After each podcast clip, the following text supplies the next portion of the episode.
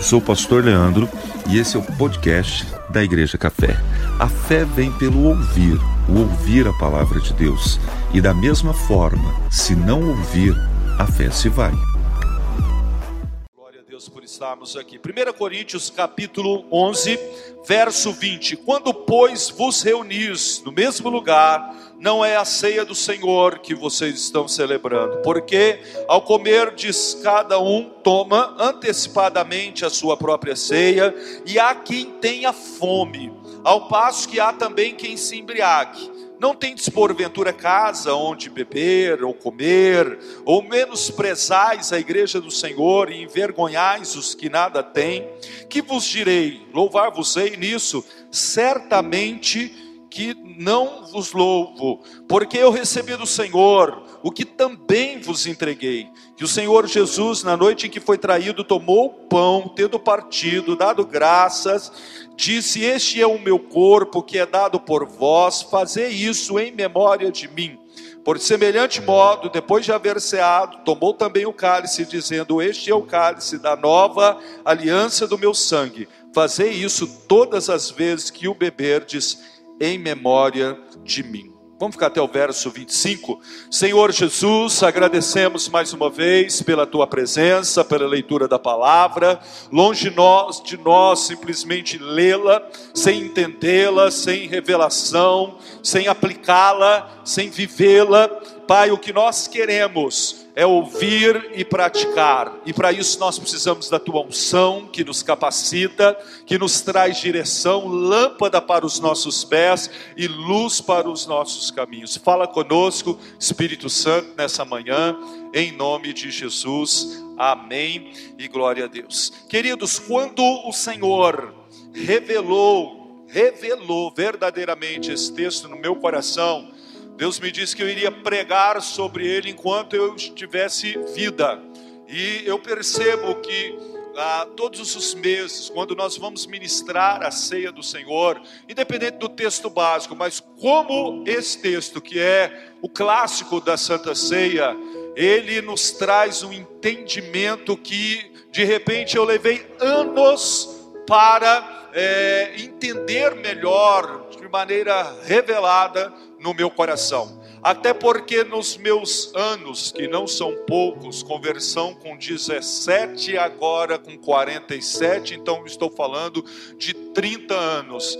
Nas santas ceias, no geral, era sempre assim, uma parte do texto simplesmente falando do momento do, do, do, partir do pão, porque Jesus, na noite que foi traído, e nós sempre vamos citar, mas quando nós pegamos o contexto disso, entendemos de uma maneira maior, e eu levei alguns anos para compreender, mas quando Deus trouxe isso claro ao meu coração, falei, meu Deus, por que nas igrejas, porque nas ceias, não se entende a amplitude dessa palavra, e talvez esse seja o motivo que algumas pessoas têm até um certo receio de participar da mesa, sabe?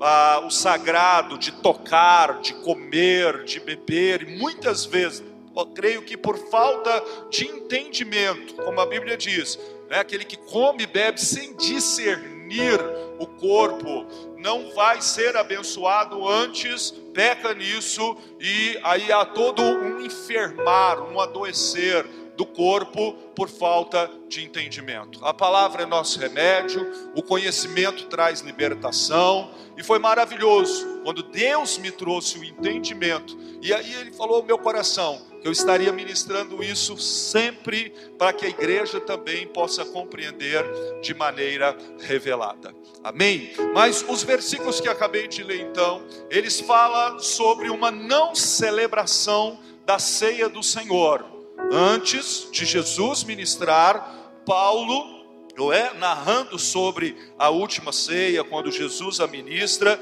ele vira para a igreja de Corinto e diz assim: esse é o verso 20: quando vocês estão reunindo nesse lugar, não é a ceia do Senhor que vocês estão celebrando. E vem as orientações para a celebração da ceia, sendo uma ceia genuína, verdadeira, que produz cura, que traz vida, que traz saúde e que desencadeia a bênção. Isso aqui é bênção. Amém? A ceia fala do sacrifício de Jesus na cruz, do seu corpo partido, do seu sangue derramado, e que nós somos convidados a participar com entendimento.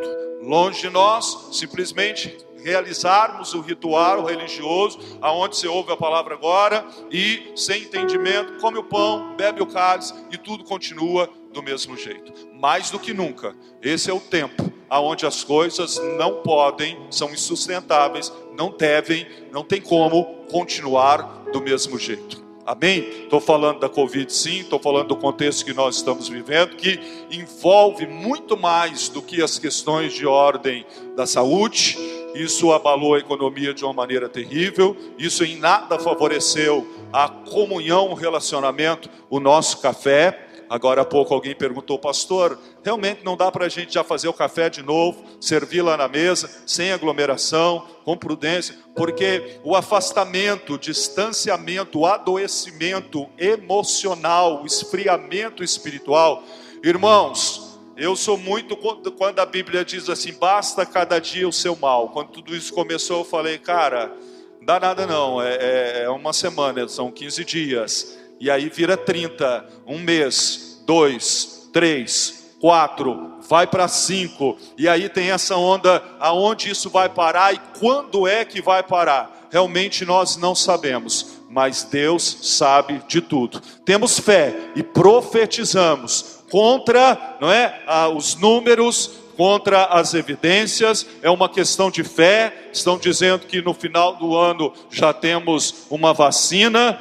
mas chamamos a glória de Deus hoje, e hoje nós temos a mesa posta e o Senhor quer nos levar à sala do banquete. Amém? Mas a situação, não falando de coisas espirituais, mas de questões físicas, são questões que realmente, como eu disse, são insustentáveis. E nós precisamos nos levantar como igreja do Senhor e entender o chamado de Deus para as nossas vidas, para que aquilo que se move, a mal em ação, sabe, na autoridade, no poder do nome de Jesus, do sangue de Jesus, do sacrifício de Jesus na cruz, haja um basta, porque só Deus, e Deus tem todo o poder, há poder no nome de Jesus, para colocar um fim em tudo isso, em nome de Jesus. Amém? A nossa esperança, nós esperamos de Deus, nós esperamos o Senhor. Agora existem coisas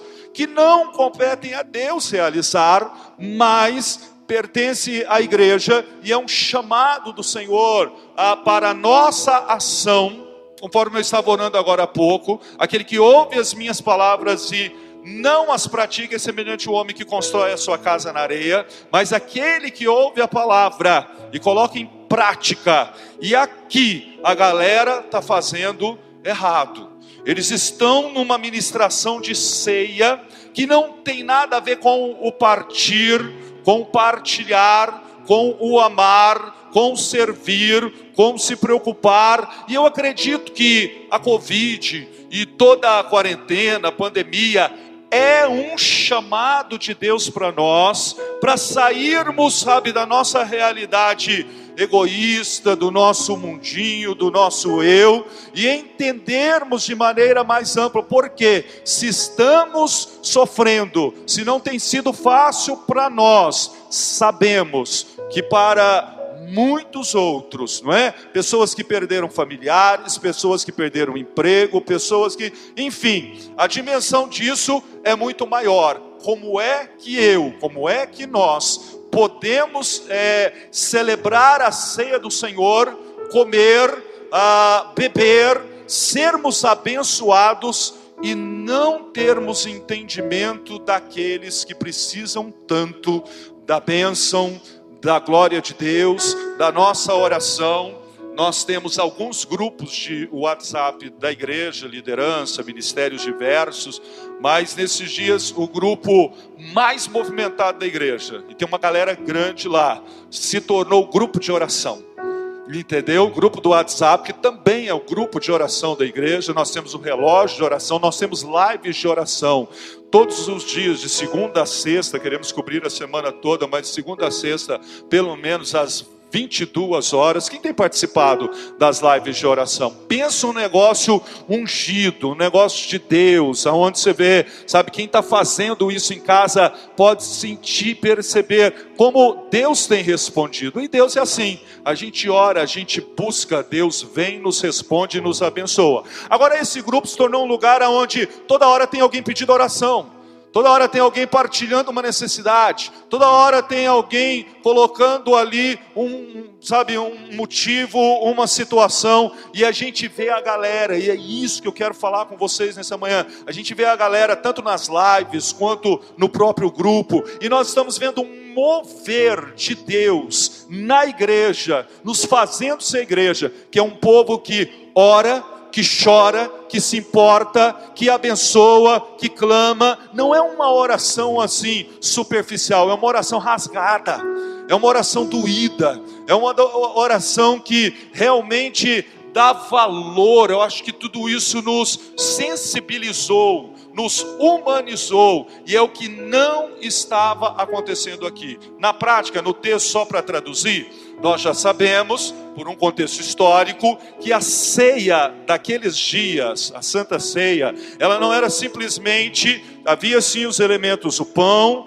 o cálice, o pão que representa o corpo de Jesus na cruz, o suco de uva, o vinho que representa o sangue de Jesus, mas havia uma ceia muito mais ampla de uma celebração aonde eles se reuniam para comer, aonde eles se reuniam, eu não sei se cada um trazia algo da sua própria casa, sabe, se aquilo era do administrativo ali, eu não sei, mas o que eu sei, e Deus tem colocado isso no meu coração há muitos anos, é que o culto de Santa Ceia precisa ser um culto celebrado, precisa ser um culto lembrado, sabe quando assim, fazer isso em memória, sabe? De se alegrar. Eu me lembro quando os discípulos, num determinado momento, chegam para Jesus falando: Ah, porque a gente foi orar e a gente expulsou um demônio, o demônio saiu. E aí Jesus diz assim: Vocês estão alegres, mas alegrai-vos porque os vossos nomes estão escritos no livro da vida.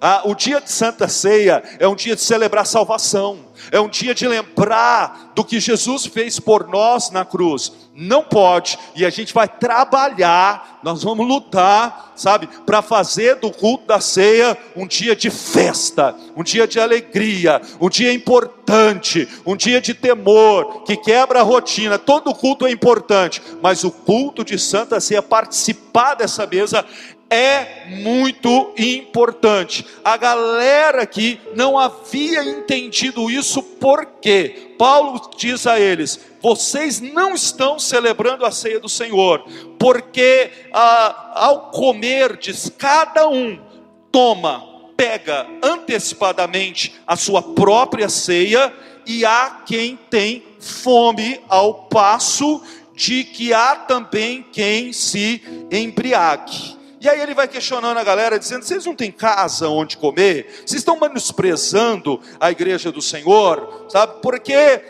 não é dessa forma que a ceia deve ser celebrada. Do que, que ele está falando, pastor? Que aquele desejo ah, de suprir a sua necessidade e ponto, terminar nela, nada tinha a ver com a ceia do Senhor nada tinha a ver com o amor de Deus, com compartilhar, com se importar. Por isso que eu disse, isso tem sido maravilhoso. Eu não estou vendo gente na café ou nesse momento, eu vejo o Espírito Santo movendo, trazendo assim a, a, o que era para ontem até a gente falava sobre isso, né, meu amor, na, no nosso treinamento, o que era para servir de afastamento, de distanciamento eu sei que fisicamente está rolando essa parada ainda e por enquanto, mas não está rolando essa parada espiritualmente falando na igreja. Hã? Todas as coisas cooperam para o bem daqueles que amam a Deus e procuram andar segundo o seu chamado, segundo o seu propósito. Quem ama a Deus aqui? De alguma forma, Deus movendo, transformando maldição em bênção, o que era para afastamento trouxe proximidade trouxe importância. Sabe quando você não pode abraçar? Aquilo se torna algo de um valor muito maior. Sabe? É, é quando você não vê o sorriso da pessoa, você fala agora como, como isso é importante. E o Espírito Santo está movendo. Deus não parou de trabalhar, se engana quando as pessoas pensam assim: ah, porque a igreja é, fechou ou o ritmo diminuiu. Igreja não é parede, nós somos igreja e nós estamos sendo igreja e precisamos ir contra o que Paulo está dizendo agora, compreender que a Santa Ceia do Senhor, sabe, a, a, o Evangelho, o reino de Deus, não é um lugar, não é uma questão só para você ser abençoado. Você chega, você pega, você toma posse, você come e pronto. Não se importa, não tem um olhar para o outro, não há um sentimento de família, não há um dividir e não há um compartilhar. Nós precisamos entender isso. Se quisermos ser igreja, povo de Deus, instrumento do Senhor para mudar as coisas, ah, o contexto que nós vivemos, sermos sal da terra e luz do mundo, a gente vai ter que aprender. E está sendo uma ótima escola, o um momento oportuno da gente aprender a ter amor, a gente aprender a compartilhar, a gente aprender a orar uns pelos outros, a dar valor e ter sentimento de empatia e de compaixão. Eu comecei essa reflexão a partir da polêmica que nesses dias, alas, não é fácil falar de assunto polêmico, mas vamos lá, porque entendo que é meu dever como pastor falar, ministrar, até porque foi algo e é algo que incomoda muito o meu coração. Tá falando do que, pastor? Estou falando do Dia dos Pais, que vai acontecer agora e que aí então nas redes sociais e boa parte disso sobre os evangélicos também, mas os chamados cristãos, chamados porque você já sabe que ser cristão é se parecer com Cristo, mas a gente tem muita dificuldade de entender essa semelhança hoje de realmente quem é Jesus que não tem nada a ver com aquele líder político que uh, os judeus esperavam, o revolucionário de Roma ou o líder religioso, porque religiosos somos nós, mas Jesus não tem nada a ver com essa parada toda de religião. Mas o movimento religioso que se criou uh, sobre a propaganda do Boticário, do Dia dos Pais, usando a Tami, filha da Gretchen, para é, é, é, é, representar os pais. Eu nem vi a propaganda. Alguém viu? Eu vi a, a, a, o movimento, eu vi os comentários, eu vi os colegas pastores gravando vídeos, falando sobre o assunto, e é um assunto realmente difícil, delicado. Tanto é que, acompanhando alguns amigos e eu em espírito de oração, falando: Senhor, me ajuda, me ajuda a ser pastor nessa gestão, porque existe uma pressão enorme, uma pressão do mundo para se falar o que o mundo quer ouvir, para se concordar, para legitimar, para fazer parte daquilo. Então existe uma cobrança e uma pressão. Eu vi alguns vídeos, por exemplo, vi um da Aline Barros e, e é muito difícil quando diante das câmeras, e a ideia é coagir, a ideia é constranger. Eu vi um da Aline, eu vi um do Cláudio Duarte, e vi assim, sabe, a gente fica ali na, na, oração, Patrícia, orando pelo servo de Deus ali, pelo profeta, para que Deus dê sabedoria como falar, como colocar, sabe? Mas assim, o que eu entendo é que existe uma pressão muito grande, e vocês vão entender por que, que eu estou usando essa, essa questão para ensinar um princípio uh, muito importante sobre a celebração da ceia do Senhor. Mas assim, sobre o, o momento pontual, sobre a questão em si, a publicidade e tudo mais, é, você vê a pressão do mundo tentando forçar ah, essas vozes que são vozes proféticas, são atalaias do Senhor, são é, é, homens e mulheres de Deus, para dizer, conformar e forçar um, um argumento é, politicamente correto, não é, não é assim que se diz, dentro da adequação de uma mentalidade ah, fora do contexto espiritual ou da palavra de Deus, não religioso, mas da palavra de Deus. Mas também eu percebo que existe uma outra força, uma outra pressão, que eu entendo também, preste bastante atenção, que igualmente, igualmente maligna, aonde existe uma pressão da parte do mundo para se uh, moldar a pronúncia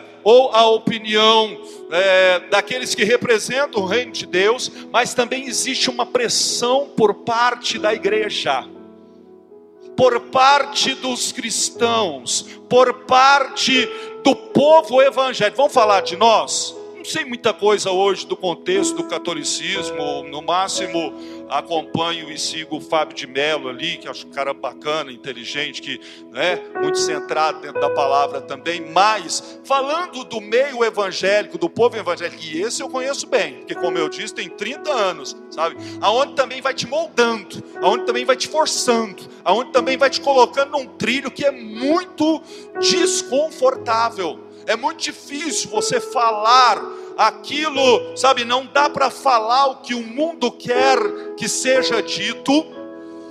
Sabe, esses dias, não convém citar nome, mas eu vi um pastor muito badalado pela Globo, muito citado pelo fulano, enfim, criou-se assim uma, uma evidência, mas eu fiquei olhando, eu falei, meu Deus, eu não consigo seguir, eu não posso te ouvir, eu estou indignado com o que você está falando, por quê? Colocou cá é, é, o que eles queriam ouvir. Então encontrou o pastor certo, muito inteligente, filósofo e tal, lógico, não é um bobinho da roça, sabe? Então assim, uma pressão muito grande por parte do mundo, mas eu não vivo lá, mas eu sinto a pressão e ela existe por parte da igreja, que também quer que seja dito aquilo que ela quer ouvir, ou aquilo que ela acha que está certo, dentro de um, conceito, um contexto religioso, preconceituoso e totalmente indiferente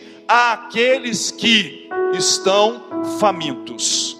Repito, antes de seguir em frente, que eu não estou aqui defendendo filosofia, misericórdia, passa de mim esse cálice. Mas quando eu leio essa palavra e eu me deparo com esse contexto, eu não consigo entender. Gente que conhece Jesus, que ama Jesus, que é abençoada por Jesus, que participa do, da mesa do Senhor, come, bebe, se farda, se enche, aonde nós é, estamos aqui debaixo da mão de Deus, vamos participar da ceia do Senhor, recebendo da palavra, em adoração, cheios do Espírito Santo, quando o texto está dizendo aqui, sabe, é que é, é, é, há quem tem fome ao passo daquele que se embriaga. Eu estou dentro daqueles que se embriagam, se embriaga com a, o vinho novo, embriaga com a presença do Espírito Santo sabe? Aonde eu sou cheio da glória de Deus, aonde o Senhor tem me alimentado, sabe? O Senhor tem me abençoado. Quando começou isso, alguém com amor fez essa pergunta, e como é bom viver em amor, pastor, como é que você está? Como é que a igreja está se mantendo? E a minha resposta foi essa: a igreja está se mantendo como ela sempre se manteve e ela sempre se manterá, porque eu fui abençoado, eu sou abençoado e eu continuarei debaixo da bênção do Senhor em nome de Jesus. É a tua realidade. Nós estamos dentro do grupo daqueles que se fartam, daqueles que comem na mesa do Senhor. Mas aqui o texto vem nos falar sobre uma outra galera que está com fome, uma outra galera que não tem esse acesso, que não conhece Jesus dessa forma. A Bíblia diz que Jesus ele é o pão vivo que desceu do céu. Sabe? É o pão que nos alimenta, é o pão que nos sustenta, é o Senhor quem tem nos mantido em pé. dele, por ele, para ele, são todas as coisas. É tudo sobre Jesus. Agora eu não consigo compreender como é que um povo que se enche do Espírito Santo, que é embriagado pela glória de Deus, que come desse pão, que se farta, pode chegar mais cedo, comer e tá tudo bem e tá tudo tranquilo e deixa quem está com fome, com fome, sofrendo, morrendo e eu vivo na indiferença. Eu não consigo compreender a frieza, a indiferença, o julgamento, a condenação da igreja sobre aqueles que não têm o mesmo acesso à mesa, pessoas que estão famintas, repito de novo, é bom repetir, para ninguém vir com conversa fiada de distorção de heresia depois. Você já viu ah, o que eu vou chamar de testemunho da Tami? Como essa história começou na vida daquela menina, Gretchen entra naquele que é da minha época, né? Naquele nível de sucesso, porque naquele tempo ninguém dançava até o chão, não tinha Carla Pérez e tal, e ela foi a precursora daquilo. Então, é, foi um sucesso sem noção. Quem lembra? Quem se lembra disso? Do pirim pim pim, não sei o que lá, né?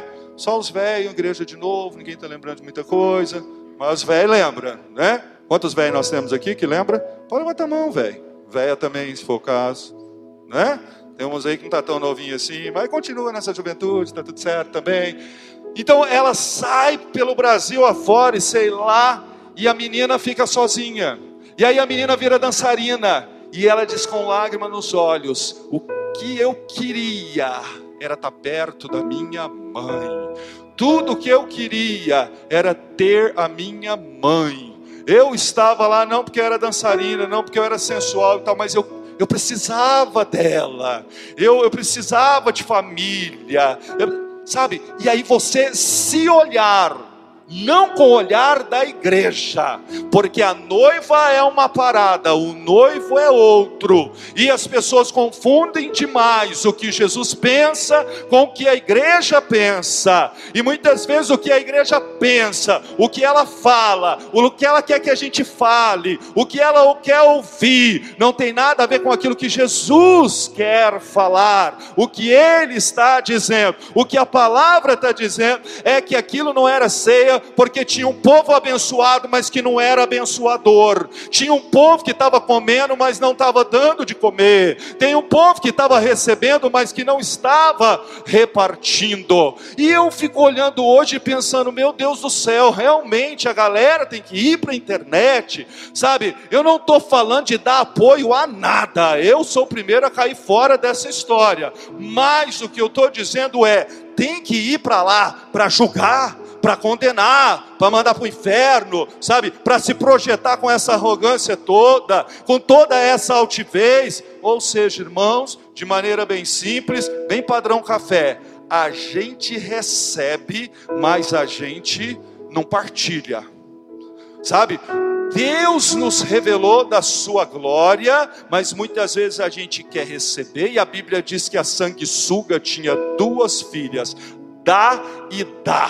E a gente está pedindo, Deus está dando, dá e servo dá. Pedir e recebeis, bater e a porta. E a gente não pode viver uma vida cristã, chamando de cristã, porque de cristã não tem nada. Aonde a gente fica batendo a porta e Deus abre a porta. Aonde a gente pede, o Senhor dá e a gente recebe. Aonde a gente busca e a gente encontra. Amém a gente busca do Senhor, a gente recebe do Senhor, a gente, sabe, é, é, come da mesa do Senhor, mas a gente não pode se esquecer de gente que está com fome, com gente que precisa do partilhar da palavra. Aonde nós encontramos esse chamado, que é o chamado do juiz, da condenação, sabe? E vai para a internet, cria-se um movimento de desamor, sabe? De ódio, de perseguição, com quem, sabe, está longe, a gente não conhece, ou conhece um pouco a história, mas não é sobre ela em si, a Tami ou Tami, pouco importa, sabe, a questão é sobre nós é sobre a igreja, é sobre aquilo que Deus nos chamou para fazer, sobre a celebração da ceia do Senhor, que ah, eu quero que você abra a tua Bíblia, acompanha comigo ali, Romanos capítulo 10, verso 13. Romanos 10,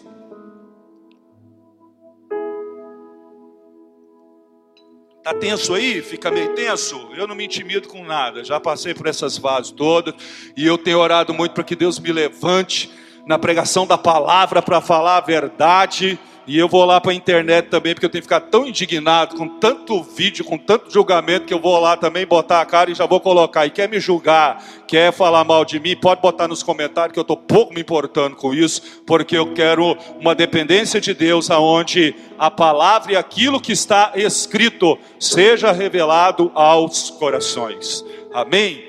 Mas eu não estou ouvindo nenhum amém hoje, mas eu sigo aqui com Jesus. Mas eu podia ouvir um amém, né? Alguém está entendendo o que, que Deus quer falar contigo? Romanos 10, verso 13: Porque todo aquele que invocar o nome do Senhor será salvo. Como, porém, invocarão aquele em quem não creram, e como crerão naquele de quem nada ouviram, e como ouvirão se não há quem pregue? Como pregarão se não forem enviados? Como está escrito: Quão formosos são os pés dos que anunciam coisas boas verso 15, a parte B do versículo: Quão formosos são os pés do que anunciam coisas boas. Cadê? Estou vendo muito pé feio. Estou vendo muito pé de, de, de gente anunciando o inferno, de gente anunciando maldição, de gente anunciando condenação, sabe? De gente que não está, que gosta muito de ficar se espelhando em João Batista, nos profetas que entravam, botavam o dedo na cara do rei Acabe, sabe? Mas eu não sou discípulo de João Batista, eu sou discípulo de Jesus. E se você for ver e ler na Bíblia, você vai perceber perceber, vai ler Bíblia, a igreja tem que ler Bíblia, tem que sair da religião, tem que conhecer a palavra. A gente vai perceber que a maior bronca de Jesus, a hora que Jesus pega o chicote, não tinha nada a ver com a prostituta, nem com nem com o pecador, sei lá que tipo de pecado, mas tinha a ver sempre com a liderança religiosa da época. A bronca de Jesus é com religião, porque ele não é religioso, e nós não podemos colocar Jesus na nossa religião. Amém ou não amém, minha gente? Ah, vocês estão compreendendo isso? Pode aplaudir o Senhor, porque é essa pegada da café. A gente vai ter que aprender, irmãos, que participar da ceia, participar da igreja, participar do reino, participar do banquete, sabe, da mesa do Senhor, tem a ver com receber e partilhar. Jesus pega o pão, partiu, tendo dado graças, e ele deu. A gente tem dado o quê? Que contribuição é essa? Que cabeça é essa? Que fala é essa? É lógico que eu não estou dizendo que todos os, os irmãos, a Aline foi muito bem, o Cláudio é fantástico, não é? Aí é só ver onde chegou, aonde está. Eu não estou dizendo que todo mundo que está lá, mas eu estou dizendo que o espírito que rola, o ambiente que fica é de ódio. O ambiente, a mensagem que é passada, que não tem a ver com apoiar pecado. Jesus nunca fez isso, mas ele sempre amou o pecador. E a gente ama crente. A gente ama gente ungida, a gente ama gente santa, a gente acha que se relacionar, que se achegar, que se comer com os pecadores, quem foi que usou essa expressão e usou para com quem? Para com o próprio Jesus. E hoje o que nós fazemos é exatamente o contrário. Comida essa mesa, comida esse pão, eu já afasto dos pecadores, irmãos. Jesus estava, mas não se tornava, ele não se contaminou. Sabe, o que a gente está fazendo agora fisicamente, a gente faz religiosamente o tempo inteiro. O tempo inteiro se esconde, cria um gueto, sabe? Se isola, a gente não vai, a gente não partilha. E quando resolve pôr a cara, é um povo assustadoramente religioso, chamado de povo de Deus, sabe, falando de ódio em nome de Deus, e isso não cabe a uma religião, isso o problema é muito maior, sabe, mas muito simples também. Tem um povo que come, que bebe, quando os outros chegam, já comi tudo, já peguei tudo, penso em mim minha bênção, minha casa, minha família, minha vitória, a minha conquista, o meu ministério, e pronto, pronto como? O outro que se exploda, o outro que morre, como é que eu posso me encher de Deus? A boca fala do que está cheio o coração.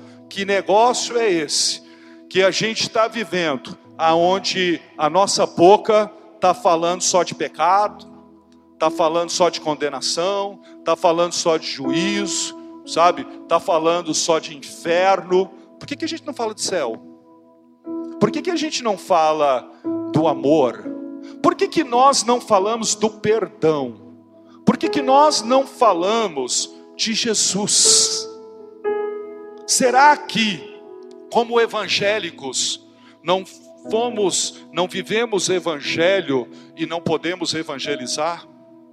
Esse é o nosso papel. A Bíblia diz aqui que todo aquele que invocar o nome do Senhor será salvo. Mas como invocarão ah, aquele em quem não creram? Como crerão de quem não ouviram? Qual a voz que nós temos hoje? Que bênção que nós temos alguns homens de Deus, algumas mulheres de Deus, não sei se posso dizer algumas igrejas de Deus, mas eu quero fazer parte disso.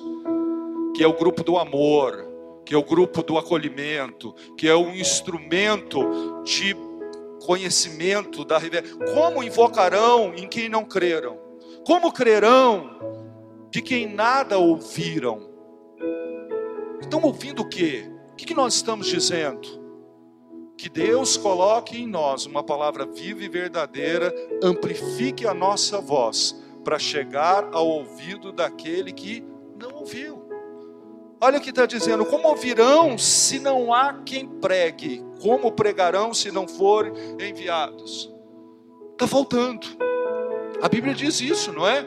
Que a seara está branca e nós precisamos rogar ao Senhor da seara que envie ceifeiros quero profetizar em nome de Jesus que essa igreja é uma igreja ceifeira, que nós estamos diante de um campo branco e nós vamos ceifar, nós vamos colher aquilo que foi semeado em lágrimas. Aleluia, sabe? Mas falta ceifeiros, mas não falta gente para jogar pedra. Como é que pode? Se a Bíblia Sabe, diz que quem não tem pecado, que atire a primeira pedra. Está defendendo o pastor, não estou defendendo, defendendo a palavra. Estou citando textos bíblicos. Estou dizendo que esse comportamento, ele é no mínimo, biblicamente, teologicamente, infundado e inadequado. Que nós precisamos ter uma voz ah, que se estende, que alcança, que vai além da minha bênção, mas que é abençoadora. A igreja brasileira hoje é abençoadora a minha igreja é uma bênção. Hoje eu estou vivendo dias muito bacanas, assim, onde eu vejo esse amor, onde eu vejo essa comunhão, independente do afastamento, do online, mas eu vejo que há um espírito de unidade, e se realmente é Deus, e Deus está agindo, isso precisa transbordar, ir além da nossa casa, da nossa igreja, e precisa fazer dela um instrumento para repartir o pão sabe? Não dá para comer, se fartar. O que Deus tem é tão grande, tão maior, que não cabe na sua vida e na sua casa. Quando é genuíno e é da parte do Senhor, simplesmente flui, transborda, alcança, você partilha, você ministra, não há como. A Thumb está lá longe, nunca vi, provavelmente não verei. Mas essa semana eu estava me observando ou sendo observado por Deus, porque embaixo do meu apartamento mora um rapazinho que vive um contexto semelhante. E ele, sabe, coloca músicas altas, e aí o cheirão da. Enfim, ficar falando muito aqui bem que não dá também. Mas assim, e aí um dia de madrugada eu ouvi um choro muito alto. E eu fiquei ouvindo aquilo, depois até falei para Evelyn, falei, amor, que medo. Já pensou se, porque já mora sozinho, afastamento social, isolamento, não sei o que lá, esse contexto de vida, vem o pecado, o inimigo, a, a opressão. Mas irmãos, a gente vai vivendo uma vida aonde se morrer, morreu, se suicidar, suicidou. Mas eu fiquei olhando para mim, eu falei, cara, eu sou pastor, eu estou aqui em cima. Jesus, como é que faz para descer um andar só? Sabe? Qual que é a forma, o caminho? Nos ensina a ser igreja, a ser homem de Deus, porque não há como viver na indiferença. Só que nós não somos indiferentes. Nós temos voz, mas que voz é essa? Conformosos são os pés do que anunciam coisas boas. A igreja, nós temos anunciado coisas boas. Tiago capítulo 4, verso 17, pega essa, chupa porque Descasque esse abacaxi. Tiago capítulo 4, verso 17. Portanto, aquele que sabe que deve fazer o bem e não faz, nisso está pecando. Sabe o que nós estamos fazendo? Pecando. Aquele povo ia para a comunidade ali, comia, se fartava, se embriagava, estava pecando. Sabe o que nós somos? Pecadores. Sabe? Como é que nós podemos julgar e condenar os erros dos outros se não conseguimos discernir os nossos próprios erros? Mal enxergamos os nossos. Pecado. O negócio é que a nossa religião, ela cria assim uma lista de pecados que são dignos do fogo do inferno sabe? E eu não estou dizendo que não são, mas eu estou dizendo que da nossa lista a gente exclui muita coisa, aonde a gente aceita, a gente convive, a gente se conforma, a gente pratica, faz cara de santo, mas no final, no fundo, é todo mundo pecador, sabe? E é muito triste quando você vê alguém que não, a princípio, eu poderia dizer, não conhece Jesus, mas fica a pergunta: será? Que não conhece Jesus ou simplesmente não é uma pessoa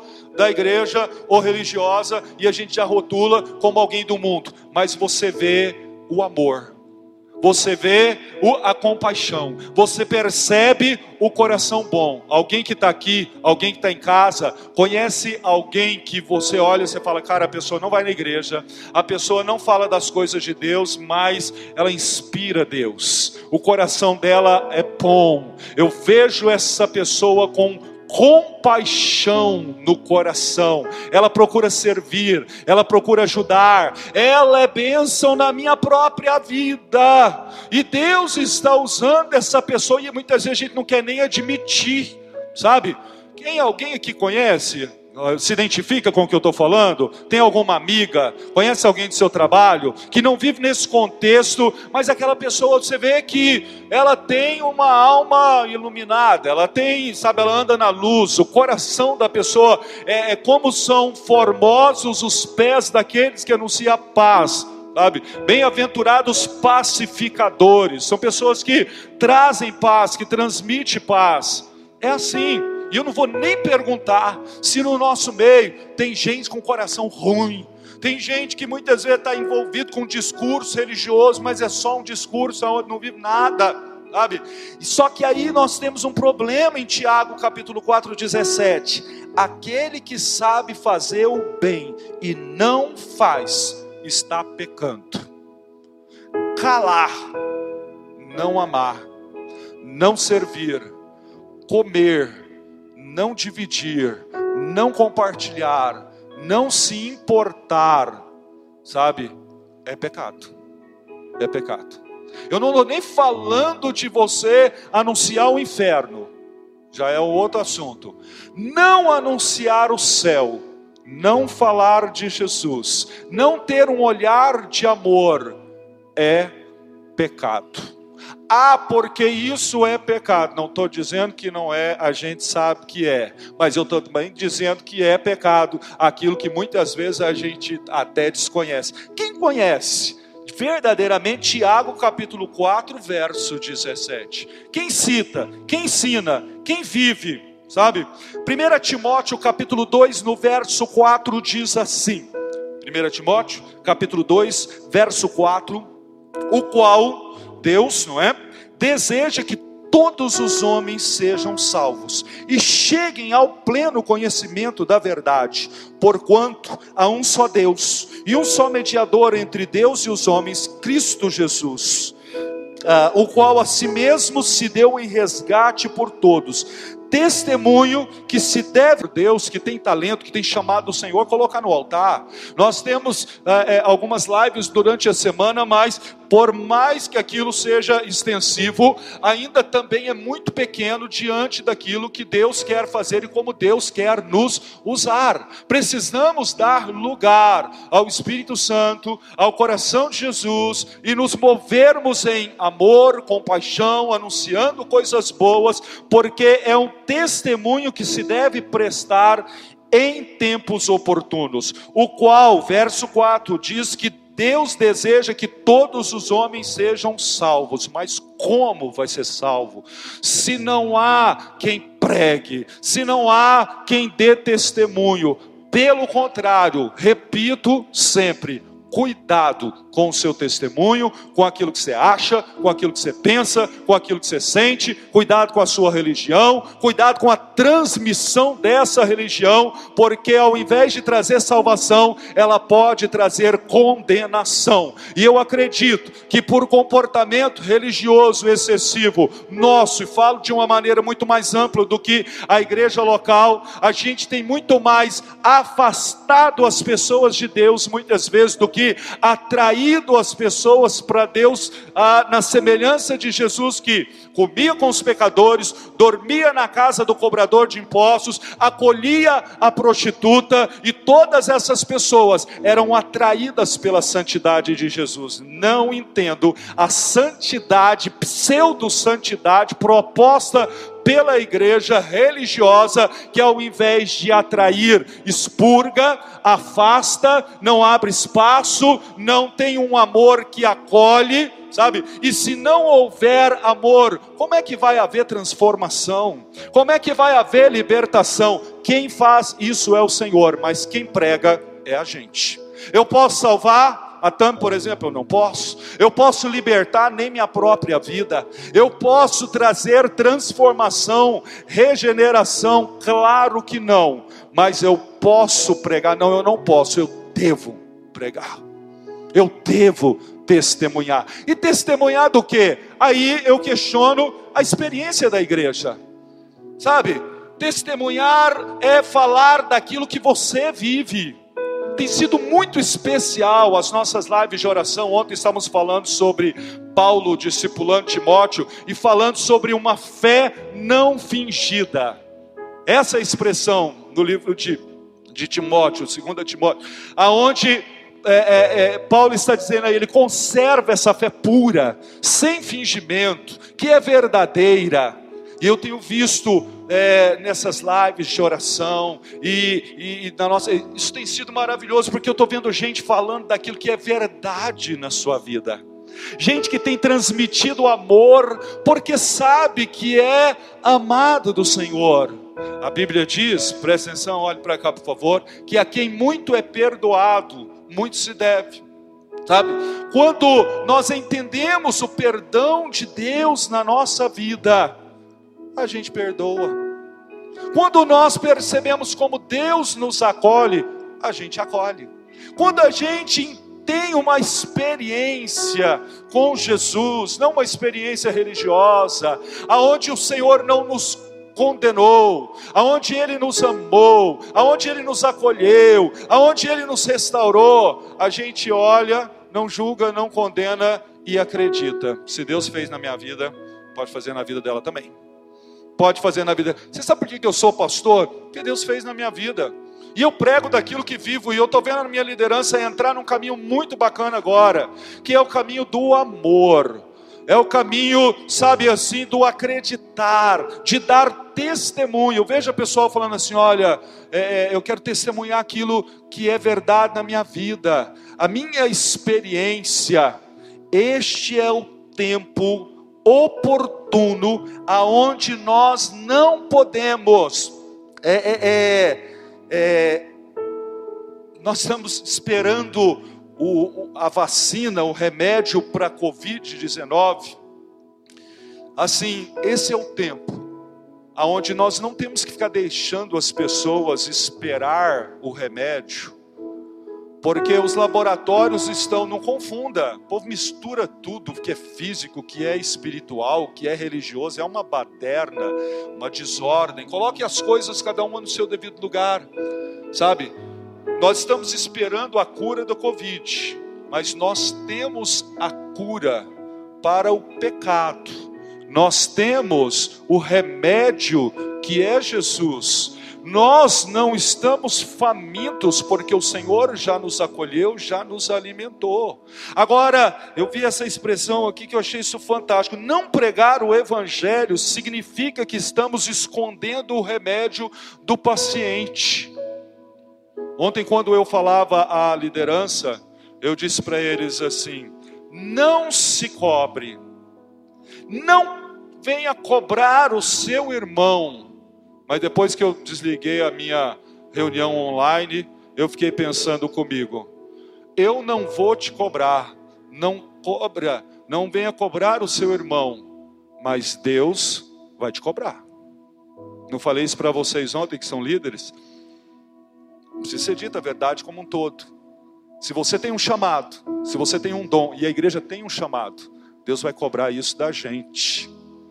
Sabe? É muito triste quando a Bíblia diz assim: que se nós não clamarmos, as pedras clamarão. Não precisa abrir, eu finalizo só com a narrativa, mas em Lucas capítulo 10, a partir do verso 25, há uma parábola chamada de parábola do bom samaritano. E nessa parábola, a Bíblia vem falar de um homem que é, a partir do verso do verso 30 de um homem que descia de Jerusalém para Jericó e ele caiu na mão de salteadores, de ladrões, foi espancado, foi roubado, ficou ali caído no chão e de repente passou quem? Um pastor. Como é que é? Passou um sacerdote. E quando esse sacerdote, esse pseudo homem de Deus, vai passando, viu, ele viu, mas ele não fez nada. Ele se afastou, passou de largo. De repente, sabe, da mesma maneira veio um levita. Sabe quem que era um levita? O levita é, a gente trata o levita como músico, né? Na igreja, o ministro de louvor, canta que ama a Deus, mentiroso, mentiroso. Não sou eu que estou te chamando de mentiroso, é a Bíblia que está dizendo que se você fala que ama a Deus, mas que você não vê e não ama o seu irmão, que você vê, é porque você está mentindo sabe? É, quando esse levita, e levita no sentido da, da, palavra é muito mais amplo do que o músico, são aqueles que servem a Deus na totalidade, chamado de servo de Deus, servindo o que? Como? A sua comunidade, a sua religião, a sua fé no sentido né, de gueto, mas diz aí que, é, de semelhante modo, seu verso 32, é, um levita estava passando e também o viu, mas também não fez nada. Aí aparece um camarada que não tem nada a ver com a paçoca, no verso 33, um certo samaritano que seguia, ele também viu, mas ele se compadeceu. Por que, que a gente tem tanto ódio dessa menina? Por que, que a gente tem tanto ódio do pecador? É porque nós somos, aí vai entrar lá na, na psicologia, é uma projeção que nós fazemos. A gente luta contra as, as mesmas inclinações e tentações. O que, que é isso? o orgulho, a arrogância, a altivez da igreja, a altivez religiosa, é um negócio que me incomoda muito. Pronto, falei, vou falar, e que Deus possa quebrar esse espírito religioso indiferente do nosso meio. Eu não quero ser sacerdote que não está nem aí.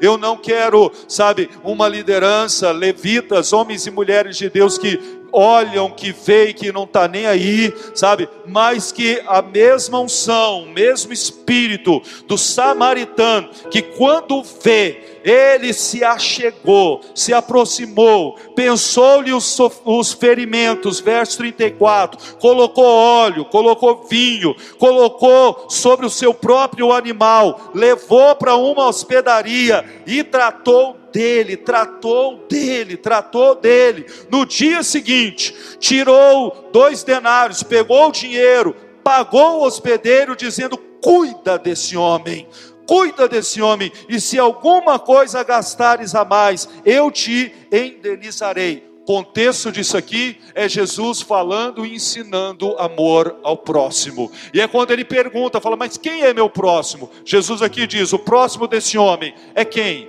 Foi o sacerdote? Né, o pastor, o religioso, o padre, foi o levita, aquele que serve na igreja, ou foi o cara que não tinha nada a ver com o contexto religioso? Irmãos, muito triste quando a gente deixa de cumprir o propósito e aí Deus começa a levantar, quando a igreja, quando o sal se torna insípido. Nós estamos aqui não é para julgar, não é para condenar, não precisa me dizer que não é para defender, porque todo mundo sabe muito bem disso. Nós estamos aqui para pregar, para testemunhar. Eu estou aqui para anunciar o Evangelho. Eu não estou aqui para dizer aquilo que o mundo quer que eu diga, mas é muito complicado ficar numa saia justa com a igreja, aonde você também não pode é, é, é, é pressionado pelo mundo para dizer o que o mundo quer, falar, quer que você diga, e a igreja também quer te formatar e colocar, te forçar a dizer um negócio que a palavra de Deus não está dizendo.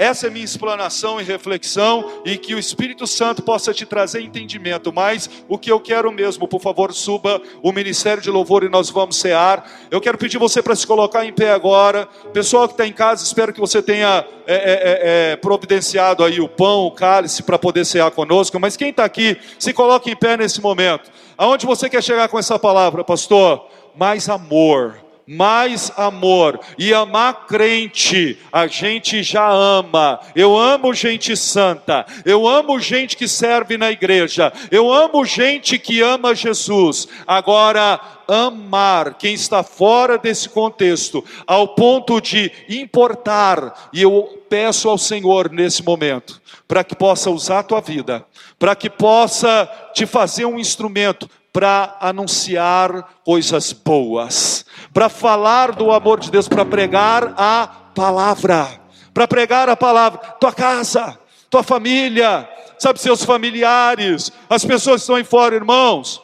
O mundo está doente, a Covid vai embora, o vírus do pecado, a, a, a iminência da, da morte eterna, tudo isso já estava, está e vai continuar. O que, que nós vamos fazer? Vamos ser abençoados e pronto? Por que, que você não fala?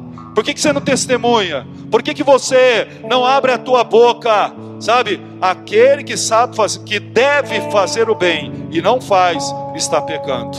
Que o Senhor, né? possa tirar todo o pecado do mundo. Eis o Cordeiro de Deus que tira o pecado do mundo. E não é um pecado, aquele pecado é o pecado. Eu quero ser um homem santo, usado por Deus, cheio do amor de Deus e instrumento. Como crerão se não há quem pregue?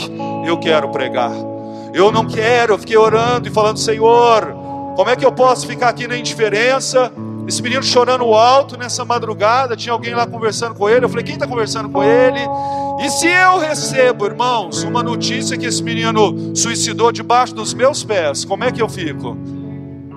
Como é que eu fico? Eu ainda julgo, tá vendo? Porque se estivesse na igreja, estivesse buscando a Deus, eu quero ser instrumento do Senhor. Vocês estão comigo?